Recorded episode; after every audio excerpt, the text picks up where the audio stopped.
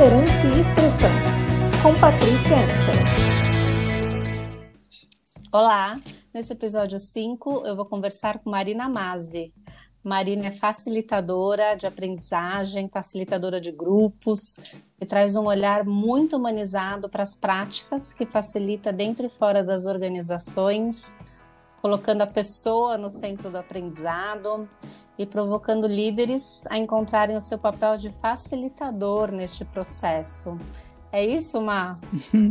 Oi, Pati. Oi, todos que estão ouvindo a gente agora. É isso, achei bem interessante essa apresentação que você fez minha. Me reconheço, agradeço. E esse, essa série chama Liderança e Expressão. Quando eu vi, não é? Eu, eu, eu, eu não sei se você já teve um episódio falando de você mesma, da sua experiência e como que surgiu a motivação de fazer isso. É, mas eu pensei assim, puxa, liderança e expressão é alguma coisa que realmente não dá para separar.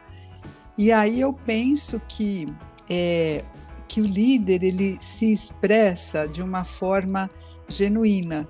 E aí isso me remeteu a pensar na liderança facilitadora, no papel do líder facilitador, que hoje é isso que está sendo demandado, né, do, do, papel do líder, é isso que os grupos, que as empresas, que as pessoas estão precisando, de um líder que seja facilitador. Uhum. E aí me lembra a CP, né, abordagem centrada na pessoa, e uma das características é a espontaneidade, a expressão honesta de si próprio. Isso uhum. conecta as pessoas. Então, Sim muito atual e muito necessário e importante esse tema na liderança. Ai, que bom. É, não, para mim é um prazer ter você aqui com, comigo, com a gente que está escutando, né, para falar sobre esse tema, é, né, que, que, que é o líder facilitador, né? Porque eu estava, enquanto eu estava né, me preparando para essa nossa conversa, sem muito preparo, porque também a gente não sabe para onde vai levar, né? É, eu fiquei pensando que há uns quatro anos atrás, quando eu ainda estava dentro das organizações, você saiu há mais tempo, né, Ma, é, há mais tempo, eu saí em 2006. 2006, então eu saí em 2016, né, das organizações. É, o, diferen, o diferente ainda era falar do líder coach, que é um conceito que eu já trabalhava, sei lá, desde 2010, mais ou menos, né? E aí, nessa sua trajetória, né, é, toda aí trabalhando, você falou assim, puxa, é um momento que as pessoas estão precisando. É, falar de líder facilitador é uma evolução do papel do líder? É, Como é que você vê isso? É, eu vejo sempre como uma evolução. Algumas pessoas falam, não, é a mesma coisa com outro nome, mas não é. As coisas mudam, o mundo está com outros desafios. Então, eu trabalho com desenvolvimento de liderança desde que eu me formei, aí há mais de 40 anos, né? Tive no papel de, de líder, de gestora, mas a minha experiência maior é trabalhando com desenvolvimento. E teve várias ondas, né? Teve o líder servidor, né, a época do, do, James Hunt lá, do livro Monge Executivo. Então, os programas de desenvolvimento de liderança muito se baseavam nisso, no papel do líder como servidor. Aí veio o líder coach, né, que é fundamental e, e, e, faz parte, né? Você falou que trabalhou muito com isso. Eu também trabalhei muito esse estilo, né, de liderança de ser coach, de estimular as pessoas a buscarem as soluções, as respostas. Isso tudo veio, eu vejo como evolução, porque eu lembro que lá atrás, bem no início, assim, na minha carreira, o, o que era mais era o papel de gestor, né, de gerenciar recursos, processos e pessoas. Uhum. E, e, de forma geral, é, era o mesmo processo, né? o mesmo método, a mesma atitude, o mesmo comportamento de gerenciar recursos, processos e pessoas. E aí se percebe que são coisas diferentes, né? E que pessoas, né, gente, é uma outra alegria que precisaria de comportamentos diferentes. Aí começa a vir essas ondas e e eu vejo que um vai integrando o outro, vai agregando. Então, hoje precisa ser um líder servidor, sim, precisa ser um líder coach, sim, precisa ser um gestor também, é, dominar o gerenciamento da, né, de recursos, de processos, mas o diferencial está em como interagir com as pessoas, em como esse gestor ou esse líder se relaciona com as pessoas e como ele facilita, né? Qual é a atitude que ele tem com essas pessoas? E aí a gente entra nesse papel do líder facilitador que tem a empatia como uma das principais atitudes. Uhum. E empatia, né, Paty? Esse, essa palavra está um pouco desgastada, né? É. Assim, Fala-se muito, né? É. Não sei o que, que você acha. Ela deu, uma, ela é. deu uma desgastada mesmo, né? Ela virou é, coisa comum, né? Cara comum, assim, né? É. E ela virou um soft skill, que eu acho que de soft não tem nada, porque ela é muito difícil, né? É, é. Eu, eu, eu entendo, assim, quem fala ah, soft skills, hard skills, é que eu acho que o que é soft é tão hard, sabe? É tão difícil de fazer acontecer, que eu não é. sei quem inventou isso um dia, né? Quem sabe um dia a gente também é. desconstrói isso, né? Ah, mas é... é, você tem toda a razão. É, é, é, muito difícil, mas é legal você falar assim, quando você, quando você fala assim, puxa, acho que um estilo de liderança parece que a gente vai compondo, né? Eles vão se compondo e hoje a gente chega no líder facilitador. Porque se você fizer uma pesquisa na internet, você vai encontrar é, o que é um líder facilitador? É aquele que serve, que é o líder lá de trás, né? Como você comentou, é. que ele é um líder facilitador. É aquele que tem muito claro é, objetivos, metas e resultados e, e estimula a equipe para buscar, que também é um papel do líder mais tradicional, né? Como você está trazendo o gestor, talvez, né? É, é o líder que gestor. provoca com as pessoas irem entrar, é o líder coach. Então, é um conceito novo, né? Ou é. é um conceito mais amplo e a gente está tentando colocar dentro de caixinha de novo? É. Como é que é? Eu vejo que é um conceito mais amplo, sim, você está certo, ele engloba tudo isso mas ele é como se tivesse que refinar ainda mais algumas atitudes, como a empatia que eu já falei, uhum. que, que na verdade essa história de se colocar no lugar do outro fica um pouco, pouco específico. Então, assim, primeiro porque eu não sou o outro, segundo que se eu me colocar no lugar dele, eu, eu já não ajudo ele. Então, a empatia eu gosto de definir como sendo a competência a presença no coaching, né? Assim, a sua atenção, uhum. o seu interesse genuíno, sem julgamento para com a pessoa. Se você oferece isso, a pessoa se sente compreendida e, portanto, o processo de empatia acontece. Então, essa é uma atitude que é um diferencial a atitude de expressão, então aí que tem a ver com o seu programa, né? Então, como que é? Eu expressar honestamente o que eu estou sentindo, o que eu estou pensando, me colocar vulnerável na relação, me colocar vulnerável perante o grupo e vulnerabilidade não é fraqueza, né? A Brené Brown já é o primeiro mito, né, que se destrói é, é, fortaleza, na verdade, é algo que te conecta com as pessoas. Então você se mostra vulnerável, dizendo o que você pensa, o que você está sentindo. E que você é um ser humano.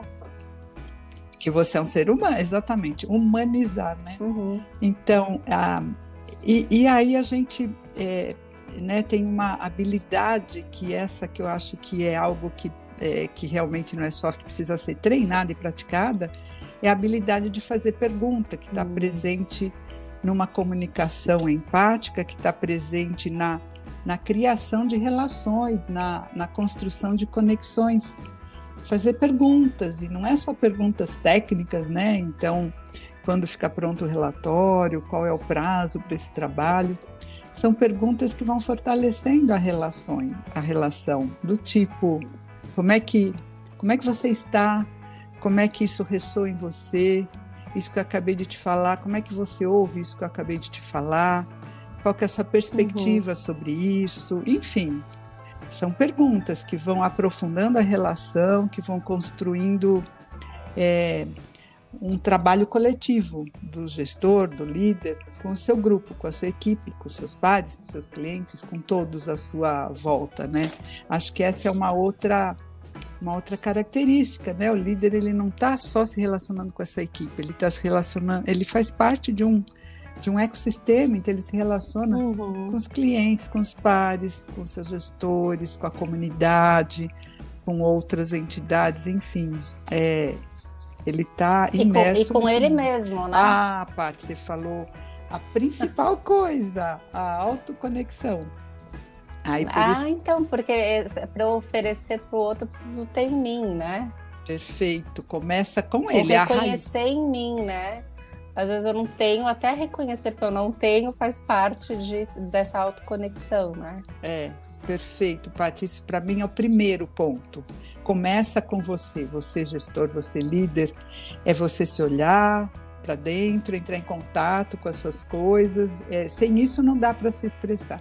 Sem isso não dá para criar uma relação. Sem isso não dá para dar a sua atenção. Então começa assim com você. Autoconhecimento, autoconexão, você é, ter uma boa relação intrapessoal, para conseguir ter uma boa relação uhum. interpessoal. Então uhum. é, é por aí mesmo. Agora, o que me ocorre aqui uma pergunta, Mam. É, a gente consegue formar um líder facilitador? ou é uma, é uma característica que a pessoa já traz nata, né? Já tem esse dom de facilitar, ou a gente treina? Como é que a gente forma esse líder?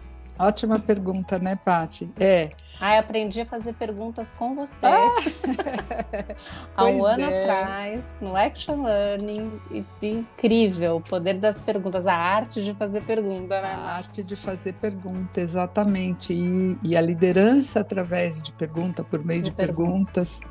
Mas é uma, é, é uma ótima reflexão, porque é, essa, essa questão é o líder nasce pronto ou o líder é, pode ser desenvolvido, né? Eu sempre tenho convicção pela minha experiência de que são as duas coisas. Algumas pessoas já vêm com alguns talentos, a gente já vem, né? Você já tem um talento musical, é inegável, você pode dizer que não, mas tem. Algumas pessoas já vêm com algumas habilidades, então é mais fácil. Para outras pessoas é mais difícil, porque isso não é tão natural. É como uhum. qualquer outra habilidade, né? De musical, de, de, de cozinha, de escrita, de idiomas, enfim. Então, é sim possível treinar, desenvolver. Para algumas pessoas pode ser mais fácil, para outras mais difícil. Eu tive alguns clientes em coaching que procuraram coach exatamente por isso, falar, ah, eu não fui promovida porque diz que eu não tenho perfil para liderança, eu sou muito fechado, eu sou muito técnico, eu sou muito não sei o quê. E aí a pessoa quer, tá afim e vai atrás. E sim, é possível treinar, desenvolver, mudar comportamento. A gente acredita que é possível, uhum. né? Mudar comportamento. Muito. Então, sim. A partir de uma intenção, né? Que eu acho isso. que tem isso também, né? É, a intenção da pessoa em querer criar novos hábitos, né? E de se, de se conhecer, fazer essa viagem profunda para dentro de si, né? Mas de estar aberto para feedback, né? De compreender que tem um outro caminho de expansão que pode ir, né? Com intenção fazer isso virar uma prática, né? E hábitos depois, né? É isso aí, exatamente. Sem a, essa determinação, não vai, porque não é fácil mudar comportamento, não é fácil. Quando a gente está aprendendo qualquer coisa nova, a gente se sente incompetente, né? Então, é, não é uma coisa muito gostosa de mudar alguma coisa que você não sabe fazer, que você já faz de um jeito, tem que mudar de outro. Então, precisa dessa determinação. Sem essa vontade, não tem a energia para poder mudar. Mas uhum. aí a gente pode usar essa abordagem apreciativa e, e ver e, e, e resgatar todas as, as competências, as habilidades, o que já deu certo e a partir dessa força mobilizar uma mudança. Nossa, me surgindo um monte de perguntas e assim, experiências, sabe? Coisas que eu já vivi, enfim. Mas eu queria trazer é, para cá uma frase do, do Rogers, que a gente adora, né? O Carl Rogers, que, que a gente gosta, que é aquela. Não sei se é assim, tá, Mar? Tô trazendo do jeito que eu pesquei ela, ouvi e guardei. O desejo do facilitador é ele ser reconhecido como parte do grupo essa é a frase mesmo original, o desejo do facilitador. Essa é a frase, isso. É, é maravilhoso isso, né? É, na sua experiência, quais são as barreiras, os, os vieses, talvez, que dificultam isso de acontecer no nível de liderança pessoal, primeiro. Uhum. É, sim, porque isso sem dúvida no nível da liderança também é verdade. Se a, o, o, líder é reconhecido como alguém que faz parte da equipe, não como alguém que está acima da equipe, esse é, uma, é, um indicador de que, ele, de que a liderança está sendo efetiva, né? E para mim a principal, o principal obstáculo aí é o ego, é a, assim é uma atitude não humilde. É, porque se você. É, isso, esse é o maior medo do, do, do, facilitador, né? Um dos maiores medos. Tem um artigo sobre isso na internet, depois você pode até postar, que é quais são os principais medos secretos de um facilitador. E um principal é, é ele, ele tem medo de não ser reconhecido na sua competência. Então, se tudo é o grupo, é, qual que é o papel dele, então? O que, que ele faz? Qual o valor que ele tem? Só ouvir, só perguntar, só estimular? E no, e no olhar do líder também, né? Se é só o equipe, né? Qual que é o meu papel aqui, então, é, né? Isso. E a, a, é, você deve ter experienciado isso, assim, quando tem a primeira mudança do pipeline da liderança, né? Que você uhum. deixa de ser um contribuidor individual para ser um, um gestor de pessoas, um, um líder de equipe, é, é, é, é, o mais sofrido, é a mudança mais sofrida, porque a, a pessoa, em geral, foi promovida ou foi para esse papel porque era um bom técnico, um bom contribuidor. E aí ele não vai mais pôr a mão na massa. E ele não sabe o que fazer. O que, que põe no lugar daquilo?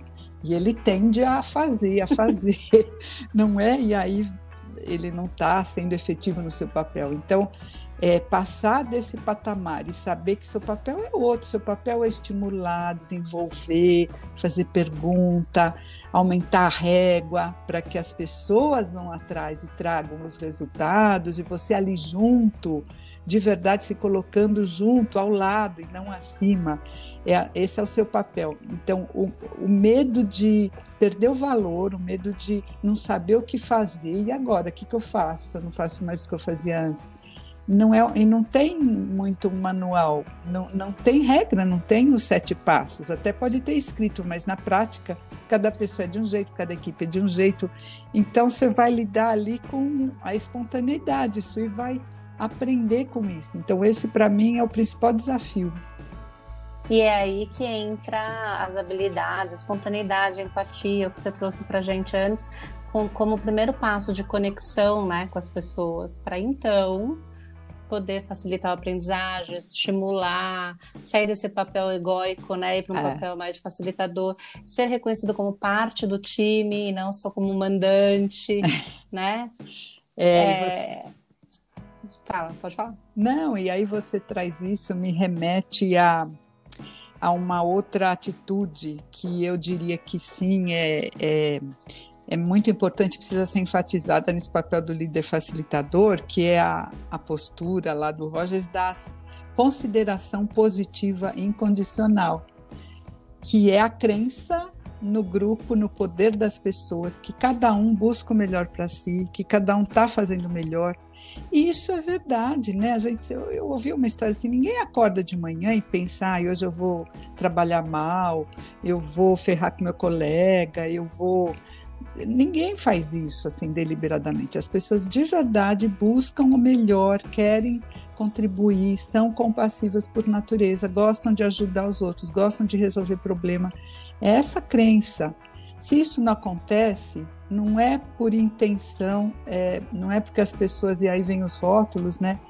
Então, eu acreditar que as pessoas buscam o melhor, que, que o grupo tem um poder de achar uma solução, já me desobriga um pouco de achar que eu sou responsável por tudo e já facilita o caminho para as pessoas de fato buscarem o melhor. E aí eu vou lá e só cataliso isso, né? Só estimulo, acolho e aí as pessoas vão embora e vão embora mesmo. Ô, Mai, eu vim, eu vim de 20 anos de empresa nesse modelo bem pragmático, né, voltado para resultado, KPIs, etc.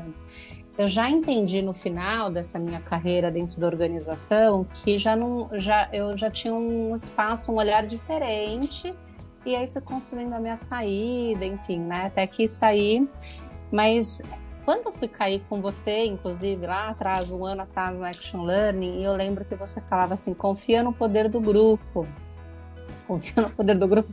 Era uma coisa que era estranho para mim, né? Porque a gente sai de um papel de controle, de, de, contro de controle, né? Como a gente vem sendo, é, não sei se moldada a palavra, mas acho que talvez sim, né, no modelo mental do executivo, da organização, etc., em que você precisa saber a resposta caso o grupo não chegue, então você precisa ter ou uma boa pergunta ou a resposta, né, e confie no poder do grupo.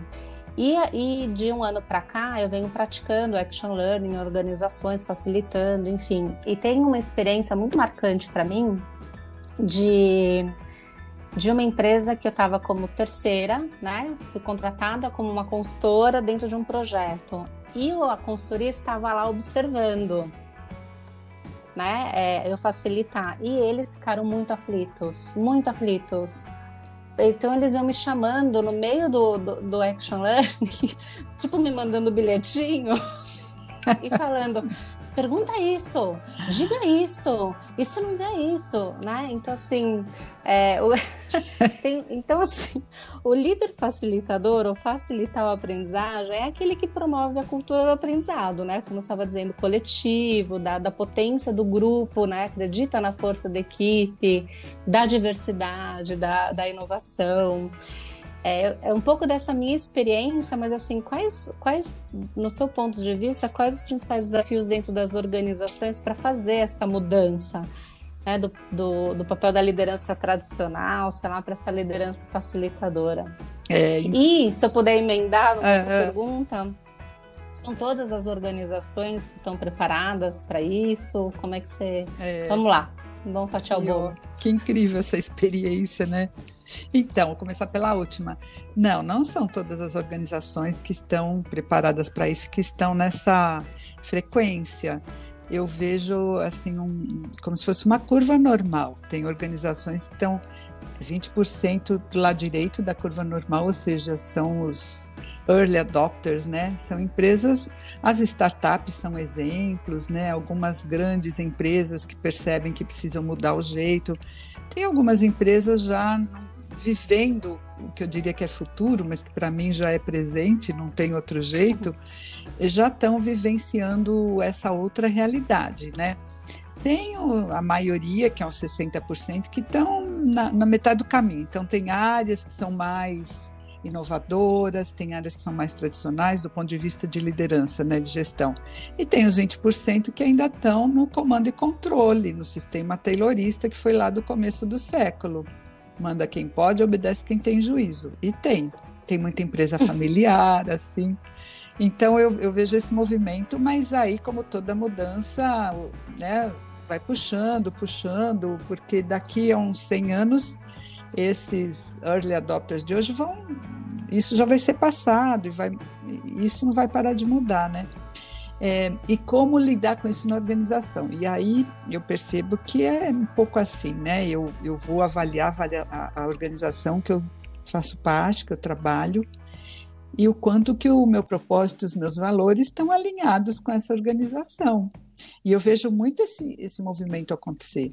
Muitas pessoas, eu fiz coaching também com muita gente jovem, assim, até 30 anos de carreira, e não tinha menor, menor pudor, menor medo de largar a organização, bom cargo, bom salário, bom tudo, mas que estava fazendo mal, porque ia contra o que ela acreditava que era uma boa gestão, um bom relacionamento com equipe, com, enfim, com todos. E sai e vai procurar o seu caminho. Então, eu, eu assim, a questão é controle e controlar não as pessoas, mas os resultados, ok, né? Mas controlar as pessoas não, e é isso que acaba acontecendo.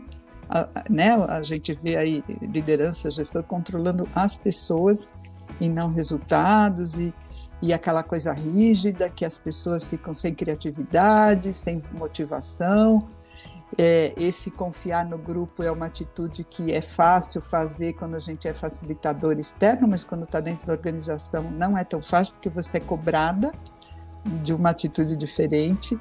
Então, assim, dá uma avaliada, né?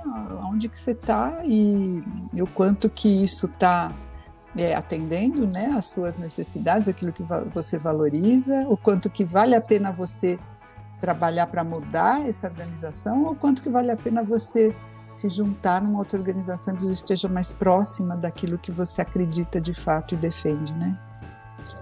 É, não, muito bom. Eu estou aqui pensando que as, as experiências, né, o que eu tenho visto também agora do lado de cá, é, e escutado muito de executivo, é essa balela, né? Essa balela de ter que fazer check-in, de ter que perguntar, de ter que conversar, de ter que se conectar. Gente, não tenho tempo, né? Não tenho tempo para isso. Então, assim, eu faço um oi, tá tudo bem, tá tudo bem, tipo, vamos embora, né? É, quais, quais, no seu ponto de vista, são as principais vantagens, né, para a empresa, para o negócio, para a equipe, né, essa, essas habilidades tão essenciais que você trouxe, uhum. né, do líder facilitador? É, para mim, a principal é a sustentabilidade, porque é, é, tem um, um, um gráfico, assim, como se fosse uma pirâmide. No, no topo da pirâmide tem resultados, e a base da pirâmide é relações, é uma pirâmide diferente. Uhum. Ou seja, é, bons resultados são baseados em boas relações é, se as relações não são boas com confiança, né? A gente vê a pirâmide lá do, do Lencioni, a base é a confiança.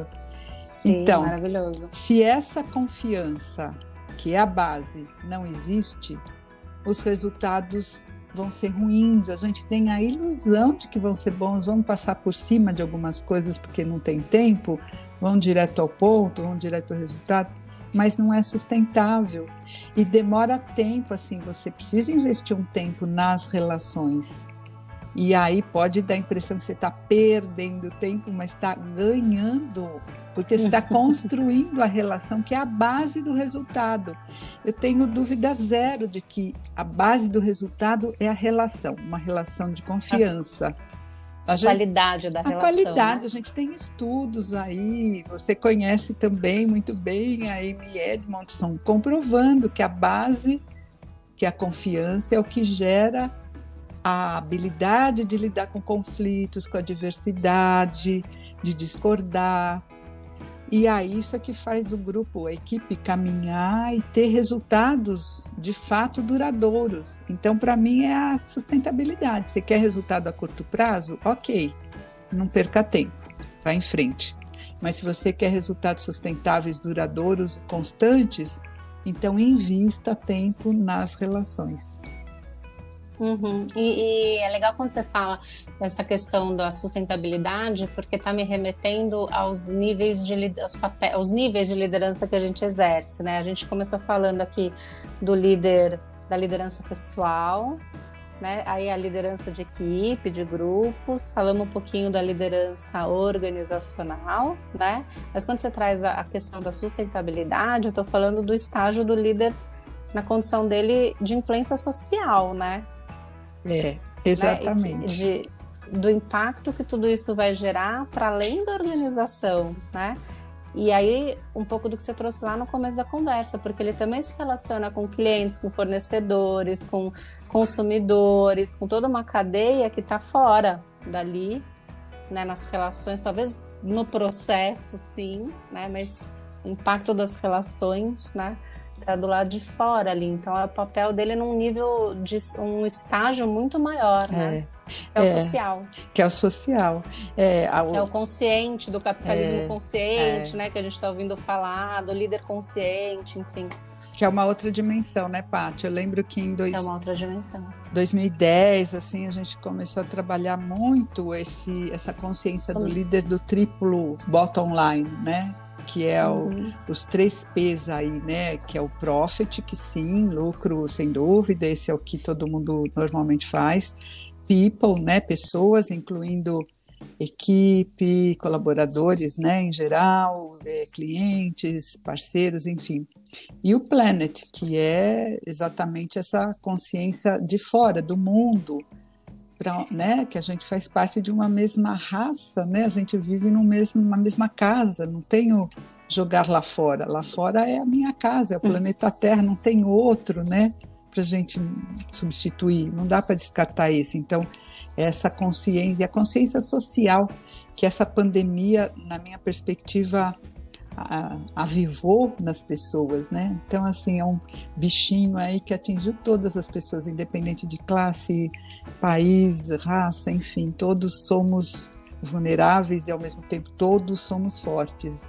Então, essa consciência de que não adianta um estar tá bem se o outro não está. É, para a gente estar, tá, eu estar tá bem, eu preciso que a corrente inteira esteja bem, né? Toda, então, a, qual que é o meu papel nessa sociedade, nesse mundo? Para que que eu estou aqui? Para que que serve minha vida? Né? Não é só para consumir, né? Não é só para trabalhar, né? Eu tenho um papel social para é, com o mundo, com as pessoas que estão ao meu redor. Essa consciência não volta atrás.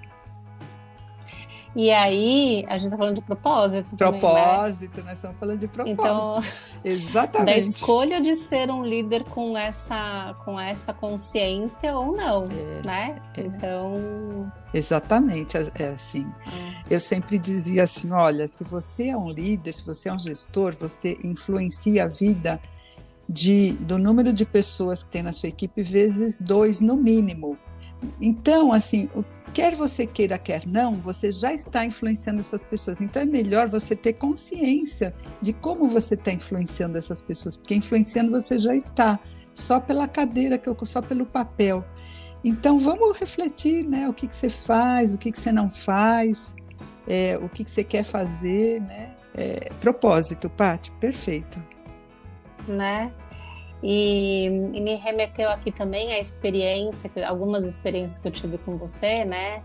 É, em que você também sempre provoca a, no, a, nós, né, facilitadores, a reflexão de o que está reverberando dentro de você neste momento e o que que isso difere do grupo, né? Assim, no sentido de o que que é teu e o que que é do grupo, né? Porque o, o seu estado interno vai impactar, vai influenciar diretamente a sua facilitação, a sua condução ali, né? É. é... é. Me Ex trouxe assim alguns exemplos. Hum. Não, é isso, e aí a gente volta para a autoconexão. Então, o que que eu tô, então, autoconexão e expressão. Só que aí a autoconexão, porque às vezes a gente fala expressão e, e as pessoas podem confundir isso com malcriação, né? Então, ah, eu falo o que eu hum. penso mesmo, eu sou sincero, gosto ou não gosto, eu falo o que eu estou pensando. Isso não é uma expressão honesta, isso é uma malcriação, assim, isso é, um, é, é uma expressão sem sem passar por uma pelo filtro. Então a autoexpressão é você se conectar com o que está passando, o que está vivo, né, em você e ver que isso pode ter sido disparado pelo grupo ou por alguém, mas isso é seu. Então se conectar com isso, entender, processar e aí ver o que, o que, como você vai expressar, não é? Porque expressar para desabafar não vai ajudar o grupo. Pode te ajudar, mas você vai se arrepender depois. É, então a expressão tem, tem, é algo que tem a ver com é, o seu motivo e o motivo do grupo. Então, se é algo que, de alguma forma, você sente que vai é, contribuir para aquele grupo ou para você, ok. Mas se é algo que é seu só e que Aí, ok, você até pode expressar, mas vai, não vai ter eco, né? Vai cair no, no uhum. vazio. E tudo bem também, né? A gente está aprendendo e a gente está se atualizando. E o grupo não vai, não vai ter ressonância no grupo. E aí você aprende que numa próxima vez você é, não expressa aquilo, expressa de um jeito diferente, né? É, encontrar outras estratégias, né? Outras formas de, de, de se expressar e de se comportar, porque aí a gente entra de novo nos níveis de liderança que você tá, né? Você está em grupo, você está na organização, você está na sociedade, né? É. Então é importante que você volte sempre para esse papel da, da autoconexão, né? Para conscientemente escolher como você quer então se comportar naquele momento, É, né? O que você isso. quer expressar naquele momento. Isso, você falou a chave, é isso, é você deliberar como é que você e não reagir, né? Você não ser é, é, gatilhado, nem gatilhado alguma coisa te é, pega e aí você reage. Então isso os animais fazem, né? A gente agir com o cérebro límbico aí reptiliano, isso aí qualquer um faz. Agora é do ser humano passar pelo córtex, né? Então você reflete, processa e aí você age e não reage instintivamente. Esse é um esforço. Maravilhoso, maravilhoso. Até para esse papel de mudança do líder, né? Como é que eu ajo ou como que eu estou reagindo, né? Ajo ou reajo, né? Boa. Vou, não vou? Que escolhas que eu faço? É. Como que, como que eu vou entrar nesse nesse chamado aí, né? Nesse chamado, com medo ou sem medo, qual a minha reação. Mas se algum ouvinte estiver pensando, puxa, eu quero ser esse líder aí. É. Eu quero ser esse líder facilitador, gostei disso aí, eu nunca, nunca, nunca ouvi falar, é novidade para mim, mas é, muito me identifico. Que dica você daria, né, como um primeiro passo? É, é, para mim o primeiro passo é essa determinação, assim, eu quero ser isso. E aí o segundo é a autoconexão, você começar a se você já faz isso, aprofunda, intensifica, se você não faz, comece a fazer.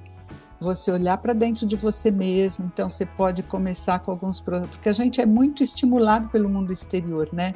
A gente é sempre para fora, para fora, a gente dificilmente olha para dentro. Então começa com coisas simples, tipo assim, dois minutinhos você fecha os olhos, presta atenção na sua respiração. Se você quiser fazer algum tipo de meditação, isso ajuda. É voltar para dentro. Para voltar para dentro, você tem que fechar um pouquinho os sentidos. Então, fecha o olho, presta atenção na respiração, vê o que está acontecendo com você. Você está agitado, você está com alguma sensação no corpo. Começa a prestar atenção. Começa a prestar atenção naquilo que você sente. Começa a prestar atenção depois quais são os gatilhos que te acionam para reagir. O que, que te tira do sério? Começa a fazer uma análise. Escrever seria legal. Isso que eu ia falar. Faz o journaling. Arruma um, um caderno e aí. A escrita terapêutica. A escrita. Hum. E, e se você puder escrever mesmo com lápis ou caneta e não type e não digitar, é uma outra qualidade de, de análise que você tem. Então escreve, anda sempre com um bloquinho, escreve, ou quando acontece, ou no fim do dia. Fazer uma autoanálise no fim do dia é muito bom para a gente aprender. Passa o filme do dia, assim, o que, que eu fiz bem hoje? O que, que eu poderia ter feito melhor? A gente sempre vai achar alguma coisa. Hum, ali eu podia ter é, respirado mais antes de responder. Ali eu podia ter respondido e não ter ficado quieto. Enfim, cada um vai achar. Ali eu, enfim, ali naquela situação eu fiquei com raiva. Aí você vai, por que, que eu fiquei com raiva? O que, que foi que disparou? Você vai fazendo uma análise e vai estudando o assunto, vai fazendo coaching, cursos, workshops. Isso sempre é muito bom.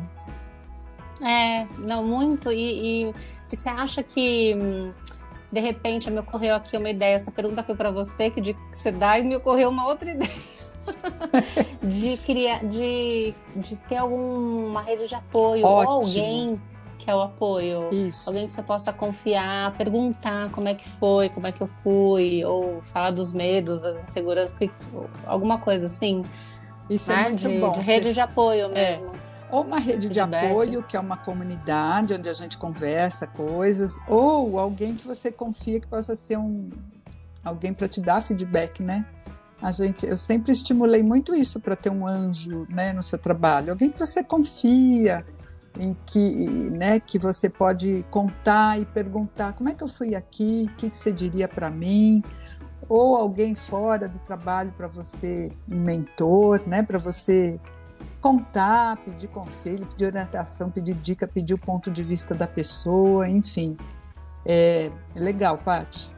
É um, são bons Ou caminhos. Ou seja, não custa dinheiro. É, certo? não precisa custar dinheiro. Exatamente. Não precisa Dá para começar. Dinheiro. Dá para começar.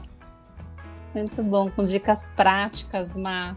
Ai, que delícia! Já estamos conversando há quase 40 minutos. Ai, que delícia de papo! Nossa, muito bom. Adorei eu essa acho que conversa. eu vou querer você para conversar depois sobre abordagem centrada em pessoa, que você trouxe esse conceito lá no comecinho, mas acho que a gente pode aprofundar e falar um pouquinho de, lá, talvez, empatia ou comunicação não violenta. Então, vamos pensar, mas acho que são temas tão é, interligados e tudo com liderança e com expressão. Achando que eu vou ter você aqui mais vezes. Ai, é uma delícia a gente falar de ACP e, e como que o, o, Marshall, ele em todos os livros ele agradece muito o Rogers, que estudou com ele a faculdade, né? O Marshall fez psicologia, mestrado e doutorado, e o Rogers foi sempre o mestre para ele. E a gente vê muito da ACP na CNV. Muito, muito. A base é essa, né? E o Rogers, ele não é tão conhecido na psicologia, não é tão referenciado, né? Ele foi marginal um bom tempo até, né? Porque ele assim, foi contra, né? Contra o behaviorismo, a psicanálise, Sim. que eram os grandes é, monstros da época, né? Então ele foi meio marginalizado, não foi muito é, bem quisto, né? As pessoas duvidavam dele, mas ele teve um papel incrível, assim. E a partir do Rogers, o psicólogo começou a poder fazer terapia que chamava de aconselhamento psicológico, e foi ele, graças a ele que a gente hoje tem a psicoterapia feita por psicólogos. Então, e numa abordagem apreciativa, né? Exatamente. E não de encontrar quais Isso. são, o que, que é aquilo que está é. faltando, qual é a doença, qual é a sombra, qual é o que falta, né? E Uma mais, abordagem apreciativa. Apreciativa uhum. e extremamente é, humanizada, por isso que é da psicologia humanista, porque não sou eu que sei o que o outro tem, o que é melhor para ele, né? Eu faço o diagnóstico, eu digo o que você tem, eu digo o que você precisa. É ele que vai é, é muito incrível, realmente é muito incrível. Ah, então aqui mais uma dica para quem está ouvindo a gente, né? Se quiser se interessar, ler um pouquinho do Rogers, é. Carl Rogers, Carl Rogers, ou então do Marshall, né? Que é. também é, é, aprendeu muito com ele, enfim. Então acho que são alguns começos, dicas práticas aí para vocês que estão ouvindo a gente. Vamos lá, encerrar? Vamos encerrar, Pati. Essa conversa foi uma delícia, é muito bom trocar com você e é, eu gostei muito de. É muito inspirador falar dessa, desses temas, eu, eu fico muito feliz, então eu agradeço demais, Pati, por essa oportunidade. Ah, eu amei ter você aqui, com certeza. É, vou ter mais vezes, é sempre tão generosa, sempre aprendo muito nas nossas conversas. Vai ser um prazer. Obrigada, obrigada pela troca. É, o, o, primeiro episódio, episódio número zero do Liderança e Expressão, eu conto porque que eu escolhi esse nome. Então depois, quando você tiver um tempinho, você vai lá, é rapidinho, um episódio curto mas eu vou eu conto porque que eu escolhi liderança e expressão. Ah. É, e eu acho que esse papo que a gente teve hoje tem tudo a ver com, com essa meu com essa minha ignição, esse meu gatilho aí ah. para fazer o podcast. Beijo, beijo queridona. Querida, Adorei. Beijo. beijo. tchau, tchau.